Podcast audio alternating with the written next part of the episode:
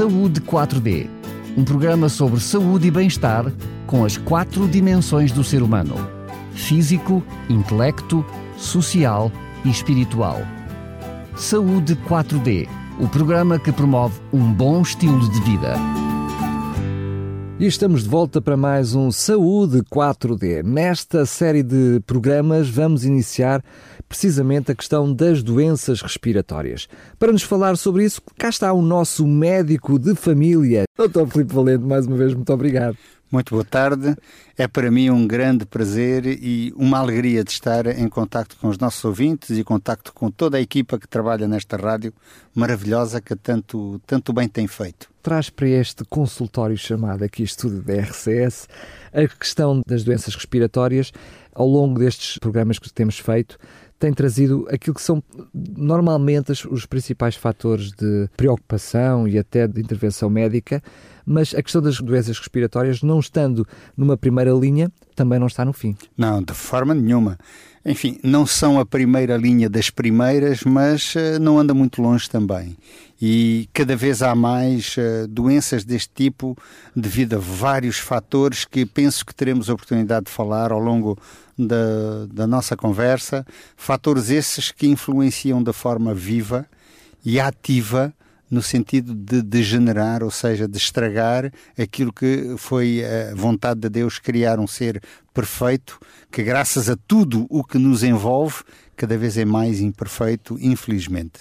Eu diria, acrescentando ao que disse, também às nossas próprias escolhas. Sem é? dúvida também, temos as opções. O, temos as a, opções. o condão de, infelizmente, muitas vezes estragar tudo. Uh, este assunto vai ser um assunto grande, certamente nos vai levar vários programas a falar sobre isto. Um, eu pedia-lhe só que pudesse fazer mais ou menos um resumo daquilo que, que será esta série de programas, para hoje começarmos, eh, diria, diria do princípio, não é? com okay. aquilo que é o, o sistema respiratório. Muito bem, uh, eu gostaria primeiro de começarmos a falar sobre o sistema respiratório desde a sua formação, desde a fase fetal e continuando depois até a primeira infância, para nós termos uma ideia do que é o, desenvolvimento de todo o sistema respiratório, toda a árvore respiratória e depois o funcionamento, digamos, aquilo que poderíamos considerar normal. Depois, numa, talvez numa segunda abordagem, falar das doenças infecciosas ligadas a esta árvore, quer seja infecções uh, bacterianas, fúngicas, uh, bacilares, uh, de uma forma geral, que são apanhadas ou na comunidade ou de forma isolada, enfim, tentar abordar, claro, sem ser muito exaustivo, porque senão teríamos que, por cada uma das doenças, falar Fazer vários um programa, programas, claro. não é? Depois falaríamos sobre a questão da resposta da árvore respiratória a situações de alergias, portanto, aquilo que vulgarmente nós chamamos alergias respiratórias, mas que aí podemos incluir, por exemplo, a asma. Embora a asma não seja unicamente de origem alérgica, ela é essencialmente alérgica. E outras doenças também provocadas pelo, pelo nosso meio ambiente, etc., aí dentro dessa área, num terceiro programa, portanto. Depois falaríamos em doenças degenerativas, tipo cancros, eh, de toda a árvore respiratória, não nos esquecendo que a árvore respiratória começa na boca e que vai até aos alvéolos. E depois também, dentro dessas doenças degenerativas também, as chamadas pneumoconioses, que são as doenças como dizer, as insuficiências respiratórias ligadas a uma determinada profissão ou exposição a determinados uh, produtos que podem lesar, que podem destruir a árvore Como respiratória. tabaco, entre outros. Né? Isso seria uma outra abordagem, porque só o tabagismo é, é, é um, uma ciência à parte, se nós quisermos. E tudo quanto tem a ver com doenças muito ligadas a também à degenerescência da árvore respiratória, também ligadas à árvore respiratória, tal como o síndrome da apneia do sono, as doenças pulmonar obstrutiva crónica, enfim, aquelas doenças que obrigam a pessoa a não conseguir respirar pelos seus próprios meios, mas utilizar outros para os ajudar. Muito bem, então eh, faríamos ainda um, um programa posterior então só sobre isso, uhum. merece então um programa específico. Então começamos pelo princípio, precisamente com aquilo, com a noção que é, digamos, chamou-lhe a árvore respiratória, não é? O, o aparelho respiratório e aquilo que são as características e as principais incidências que, que estão à volta do mesmo. É? Ora bem, como nós dizíamos há pouco, o, o, sistema respiratório é relativamente complexo e vai desde a boca e do nariz até ao alvéolo, que é, digamos, a parte mais profunda de toda esta árvore. É talvez de uma forma evidente, a parte do nosso corpo humano que está mais diretamente uh, exposto ao que vem do exterior, visto que o ar que nós respiramos vem de fora. Portanto, tem que ter toda uma série de mecanismos de defesa que já nasce, nós já nascemos com este mecanismo de defesa todo ele montado. Entre todos os sistemas, no, ao longo do desenvolvimento fetal, a árvore respiratória é a última a amadurecer. É por isso que as crianças, os chamados grandes prematuros, aqueles que nascem a partir de 26, 28 semanas de, de gestação, o que é um grande prematuro, bebés, fetos com 630, 650 gramas, que é um pedacinho de pessoa, no entanto, conseguem sobreviver durante algum tempo, por vezes vários meses, três meses até, podem ter que ter uma assistência respiratória porque eles ainda não têm esta árvore completamente desenvolvida. Porque ela forma-se por volta das 24, 26 semanas, quando está completamente formado, e depois amadurece. E este período de amadurecimento vai até por volta das 35, 36 semanas. E muitas vezes amadurece mesmo com o próprio nascimento. É? Exatamente. É? Aí é aí no, no, no momento do nascimento. Não é por acaso que é necessário que a criança chore. Portanto, a palmada que leva a criança para chorar quando nasce não é porque se portou mal. Coitadinho. Não, não é porque ela enjoou a mamã. É porque ele precisa de respirar e essa inspiração profunda provocada pelo choro faz com que haja uma expansão brutal ao nível de toda a árvore respiratória. O ar penetra e então expande aquilo tudo. O pulmão que estaria todo colapsado dentro da, da caixa torácica expande e ocupa o seu espaço. Por outro lado, inicia-se um processo que só termina com a morte, que é o processo de respiração. Este processo de respiração é automático. Ninguém dá ordem ao seu organismo. Inspira, expira, inspira, expira. Às tantas eu ficaria a pensar, agora é para inspirar ou expirar? Espera aí completamente baralhado. E já, e já tinha respirado mais oh, bem, já, já, não tinha, já não tinha tempo é de respirar, porque entretanto foi. Não é? Portanto, é um sistema automático ligado a um sistema nervoso automático que faz, tal como, por exemplo, o batimento cardíaco, falo de forma automática. Isto é fundamental, que todo este sistema esteja bom, esteja, digamos, liberto. Começando da parte mais profunda para a parte mais superficial, para a zona mais superficial, que é a boca e o nariz, temos os alvéolos. Os alvéolos são, eh, como dizer, vamos imaginar um cacho de uvas, onde cada bago de uva está ligado a um. A, tem um, um troncozinho que vai ligar a um pedaço do cacho em si e assim por diante os, os vários troncos vão formando o espigão maior onde o cacho de uva se fixa, digamos, na, na videira. Assim, é mais ou menos, para termos uma ideia, o que é um grupo de alvéolos.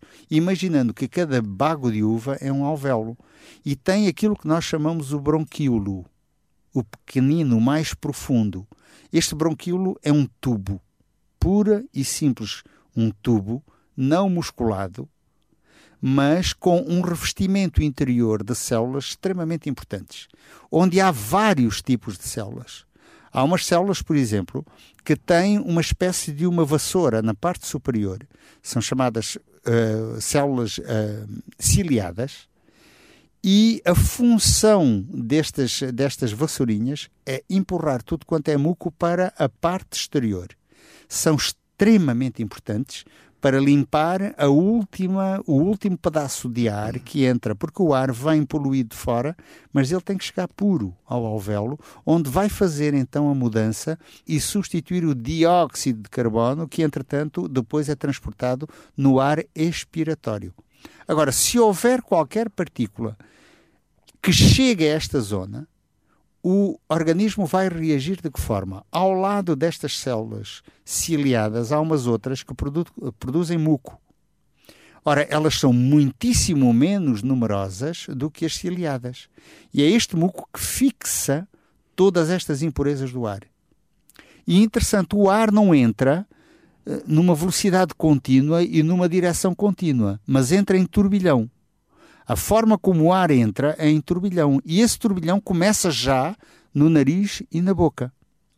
há uma série de obstáculos que vão provocando esta rotatividade do ar, que à medida que vai contactando esta mucosa, esta camada ou exterior da, da, do brônquio, onde há algum muco, deixa ficar aí agarrado a esse muco qualquer impureza.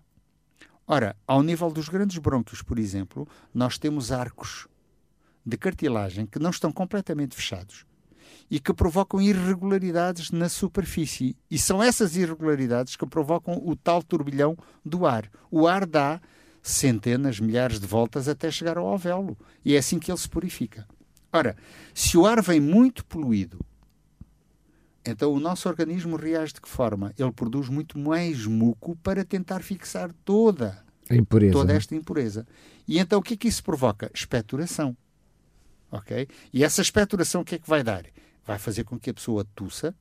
A tosse não é nada mais do que o aperto da glote, onde aumenta a pressão a nível do pulmão e depois ela abre de repente e o ar sai de, de, forma brusca e ao sair desta forma arrasta o muco cá para fora. Por, por isso, por vezes, depois de um acesso de tosse, acontece muitas vezes termos expectoração que deitamos, que expelimos. ok? A maior parte das vezes deglutimos. E isso falando já de uma forma muito clara, não tem problema nem põe em risco o aparelho digestivo, que ele defende-se perfeitamente com isso, sai através das fezes sem problema nenhum. Portanto, não é problema engolir o muco e a expectoração. Não é doença. Agora, o que é doença é a hiperprodução desse muco. Pode ser uma doença. Claro. Okay? Isso depois falaremos ao longo das outras, das outras sessões. Portanto, todo este mecanismo tem que estar a funcionar convenientemente e começa desde a mais tenra infância, assim que nascemos. Assim que damos o primeiro grito, começa todo este processo que é natural. É evidente que se o bebê, o recém-nascido, estiver num ambiente não poluído, provavelmente respirará sem grande esforço e vai desenvolver-se sem grandes problemas e provavelmente não terá estes acessos de tosse e essas eh, e enfim essas doenças respiratórias que muitas vezes surgem na primeira infância também. Agora, por vezes há alguma carga hereditária na, na, no sentido de provocar determinados tipos de alterações ao nível da árvore respiratória. Por exemplo, algumas doenças, tipo a asma, não se pode falar em hereditariedade direta. Não é como, por exemplo, o meu pai tem grupo de sangue A, a minha mãe grupo de sangue A, eu só posso ter o grupo de sangue zero, mais vulgarmente chamado O, ou A. Se eu apareço com o grupo B, não sou filho dos meus pais. Poderei ter sido, digamos, adotado não é? Mas há aqui qualquer coisa de suspeito. Não se pode tirar aquilo que não se tem. Agora, aqui não, não é esta hereditariedade direta. Mas há uma certa fragilidade neste sistema se, de forma, digamos, sustentada e eh, repetida, houver pessoas com problemas respiratórios comuns, tais como, por exemplo, a asma ou outras doenças desse tipo. Tudo isto já é definido de forma genética e uma criança que eventualmente faça esse tipo de, de, de, de, doenças respiratórias repetidas, tem que se estudar um pouco a família para ver se eventualmente não há que criar outro tipo de condições para que tudo seja normalizado. Ainda dentro dessa área, não, não é uma questão genética, mas uma questão de, de maior propensão ou probabilidade sim, sim. Propensão, de, de, de, de, mas não há dúvida que pais com vários problemas, com, com problemas respiratórios, criam nos filhos a maior propensão Mais de vir propensão. a ter os mesmos, sempre, os mesmos uh, problemas respiratórios. É? Exatamente, é? é esse mesmo sentido daquilo que eu estava a querer dizer, se calhar baralhei alguns, mas enfim, olha, paciência. Vamos tentar que compreendam, mas é esta propensão que faz com que em determinadas famílias existam eh, determinadas doenças com maior frequência do que as outras, não é? Agora, influencia muito a atitude da mãe durante a gravidez. Uma mãe, por exemplo, que trabalhe num ambiente super poluído em termos respiratórios, vai fazer com que esta criança provavelmente terá já alguma dificuldade. Por exemplo, o tabagismo durante a gravidez, eu quase que diria que é um crime. Já é para a própria mãe que fuma, e é também para o bebê que está a ser gerado. Estas crianças terão seguramente muito mais doenças respiratórias na primeira infância, muito mais do que as outras. Se a mãe tem um estilo de vida saudável, não fuma, não utiliza determinados tóxicos, o seu bebê virá seguramente mais saudável e mais resistente a tudo quanto se passa à volta. Mais uma vez, não é a questão de não poder ter problemas, não é? Ninguém pode assegurar-se disso, mas é a probabilidade de ter será maior ou menor consoante aquilo que for também Sem o dúvida. estilo de vida dos pais.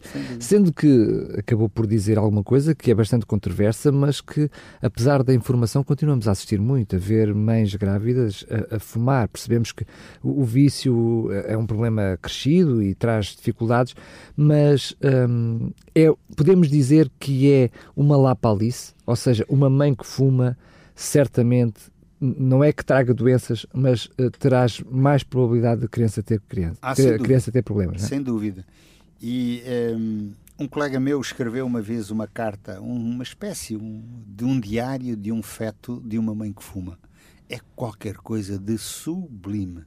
Sublime. Na minha prática clínica, quando eu sigo também gravidezes, eh, mães, portanto, nesta fase de gravidez, e eu costumo às mães que fumam oferecer uma cópia desse desse essa carta diário é da criança. Aquilo é brutal. Aquilo eu devo dizer, uma mãe que realmente seja mãe, aquilo parte qualquer coração, não é? Porque uma das causas de morte fetal intrauterina, portanto, é o tabagismo. Portanto, tal é a gravidade que pode levar aquela criança, pode, aquele feto, pode ter uma carência de oxigênio e morrer dentro da sua própria mãe. É? Isto é uma realidade. É muito mais comum a morte fetal intrauterina e o, os abortos uh, tardios, habitualmente. Não é? não é na primeira fase, até às 20 semanas, de 18, 20 semanas, mas depois dessa, dessa fase. Aí já é morte fetal, já não é considerado como um aborto. Muito bem. Ainda uh, para fechar uh, esta noção de, dos problemas uh, associados, para depois nos próximos programas falarmos de, das doenças em si ou dos diferentes grupos de doenças em si, pedir-lhe que falasse de uma forma genérica que tipos de doenças. Já sabemos que vamos falar nela, porque há as virais, há as hereditárias. Que tipos de doença, de uma forma assim genérica, apenas como explicação ou exemplificação assim é que é, é que podem ocorrer com, com com as nossas doenças, com o nosso sistema respiratório, sim. Ora bem, uh, há um, doenças que poderíamos chamar de comunidade, não é? Portanto, doenças ligadas, por exemplo, à convivência em comunidade, onde estão muitas pessoas juntas num local pouco ventilado. Não só há um déficit de oxigênio, como há um aumento de concentração de bactérias e de produtos que são altamente nocivos e agressivos para a respiratória. E então o nosso sistema respiratório pode uh, defender-se produzindo muito mais muco para tentar fixar toda, todo esse lixo, entre aspas, que entra através do ar.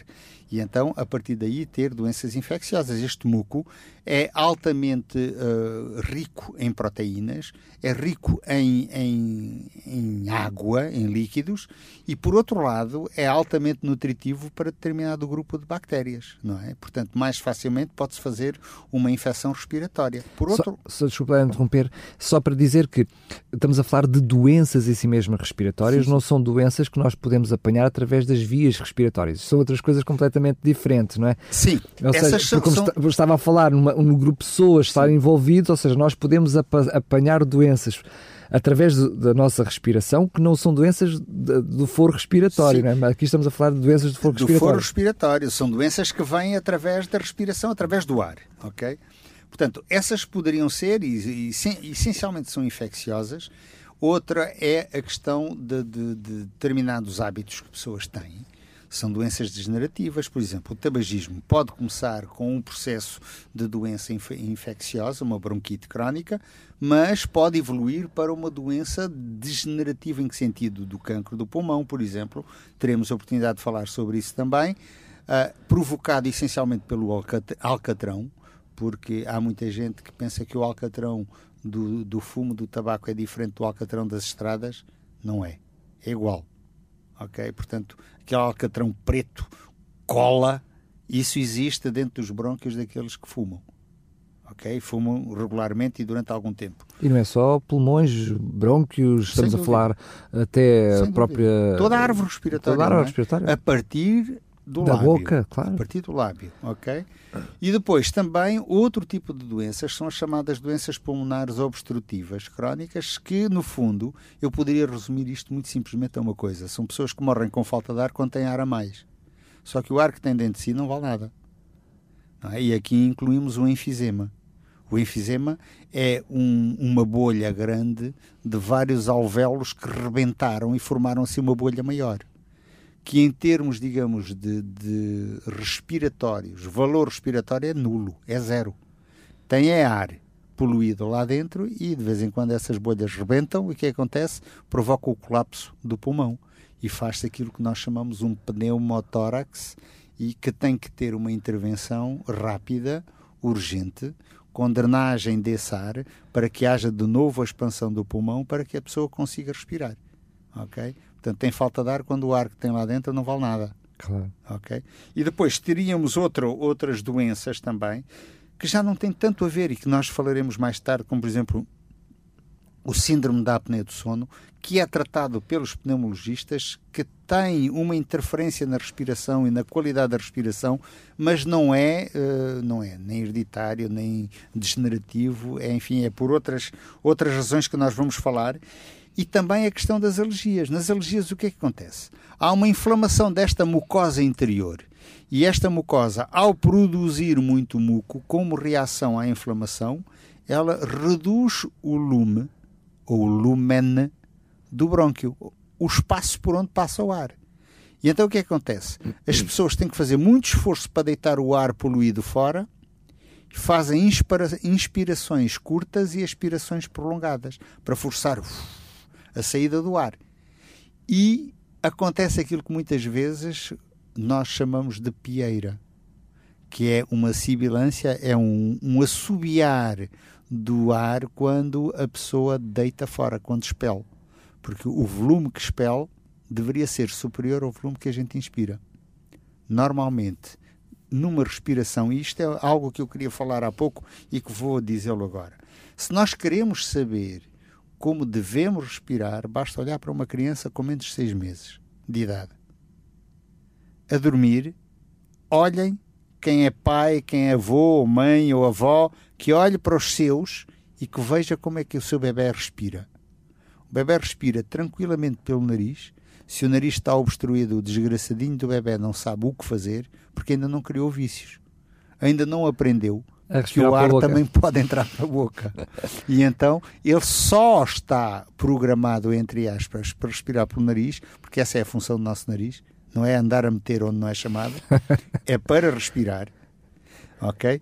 E o tempo inspiratório é mais curto que o expiratório, normal. E quando nós queremos respirar convenientemente, aliás, onde reparar quando se faz exercícios respiratórios, dizemos inspiro pelo nariz e expiro pela boca, para depois deitar o ar mais depressa cá para fora. O normal é respirar em entrada do ar pelo nariz e sair também pelo nariz, que é a mesma via de entrada e saída. O tempo expiratório normalmente é relativamente mais curto que o inspiratório. Este é o normal. E o abdômen exerce uma função muito importante para uma inspiração. Porquê? Ao o abdômen, ao respirarmos através da barriga, do abdômen, baixamos o diafragma e ao baixar o diafragma diminui-se um bocadinho mais a pressão dentro dos pulmões e o ar entra em maior quantidade. Quanto mais ar tivermos e melhor qualidade for, mais oxigenado será o nosso sangue. Muito bem. Fica prometido então no próximo programa. Vamos continuar com ah, este, este assunto, as doenças respiratórias, respiratórias. Vamos falar precisamente sobre as doenças infecciosas dentro das doenças respiratórias. Agora, mais uma vez, Dr. Filipe Valente, obrigado mais uma vez por ter estado connosco e até ao próximo programa. Então, até breve e esperemos que possamos eh, ser úteis para a comunidade onde estamos inseridos. Saúde 4D um programa sobre saúde e bem-estar com as quatro dimensões do ser humano: físico, intelecto, social e espiritual. Saúde 4D, o programa que promove um bom estilo de vida.